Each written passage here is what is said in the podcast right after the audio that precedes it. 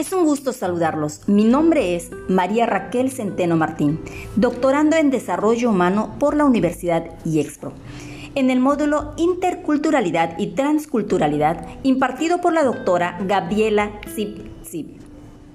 Con este podcast titulado Argumentos para la Interculturalidad. Tomando como base la definición que presenta Soriano con respecto a la interculturalidad, siendo que remite a una coexistencia de las culturas en un plano de igualdad, entonces me parece que interculturalismo va más allá de la tolerancia y el respeto a la diversidad cultural. Implica considerar la inclusión e igualdad en servicios, en derechos, en libertad de expresión y prácticas sociales. Cierto es que interculturalidad es una de las necesidades que surgen como resultado de la globalización, pues viéndolo de un modo general, la globalización tiene sus propios beneficios, tales como acceso a la telecomunicación, pluriculturalidad, pero no una interculturalidad como tal, entendiendo que implica posición de igualdad entre las culturas en el proceso del diálogo intercultural, entre otras cosas que ya he mencionado. Por lo tanto, es posible respetar la diversidad cultural proteger las prácticas culturales sin llegar a promover, sin llegar a la interacción cultural. Como seres humanos vivimos procesos de cambio. Seguimos desarrollándonos como individuos y sociedad, ya sea por experiencia propia, por conocimiento o simplemente por efecto de causa-consecuencia. Hemos sido influenciados por tan variadas ideologías filosóficas y no podemos negarlo. Hemos adoptado varias de esas filosofías a lo largo de nuestra experiencia. Cierto es que las culturas nacen, crecen, se desarrollan y pueden llegar a morir. Es el ciclo natural de una cultura. Por eso es que hoy en día se habla de civilizaciones antiguas, culturas que fueron y que ya no son más.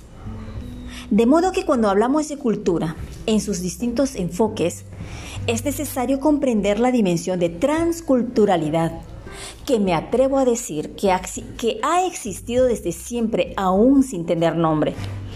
Ahora bien, entendiendo este concepto como parte del proceso natural del desarrollo humano, individual y colectivo, el conocer otras costumbres, creencias y modos de expresión es necesario adaptarse a los cambios para poder mantener la supervivencia y lograr la evolución planetaria.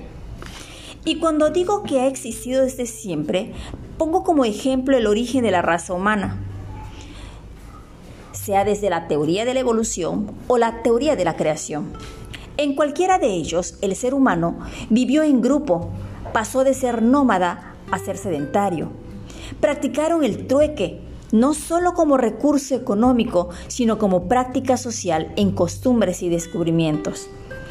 Así que transculturalidad para mí es el resultado natural de la interacción entre dos o más culturas, en el que menos desarrollado adopta prácticas y creencias de la cultura que tiene mayor expansión o influencia en el mundo, y muchas veces sin dejar totalmente la suya, es decir, la cultura madre.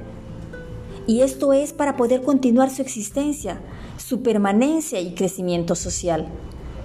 Solo por mencionar un ejemplo, la migración de una comunidad rural a una zona urbana conlleva en muchos casos aprender a adaptarse a los cambios. Ya no usas el, típico traje chapaneco, yucateco o el que sea de tu origen. Sin embargo, en tu guardarropa tiendes a tener prendas propias de la región comienzas a estilizar, es decir, los bordados, los colores, forman ahora parte del atuendo citadino o moderno que ya utilizas. Así ocurre también con el lenguaje y formas de interpretar la vida misma. Es importante comprender que si bien es cierto que la pluriculturalidad es resultado de la globalización, que la interculturalidad resulta necesaria para lograr la igualdad en un mundo globalizado, también hay que saber que a todo ello nos lleva a una transculturalidad, como resultado de esa interacción, de la convivencia y, ¿por qué no?, de la necesidad misma. Aunque bien es cierto que la época actual ejerce mayor presión en todos los procesos del desarrollo humano, tanto individuales como colectivos. Resulta necesario practicar la tolerancia y el respeto. Tomados de la mano, y avanzar hacia el plano del interculturalismo, en donde las culturas tienen la misma dignidad, el mismo valor y los mismos derechos. Me ha dado gusto compartir con ustedes este podcast. Espero verlos y escucharnos en la próxima.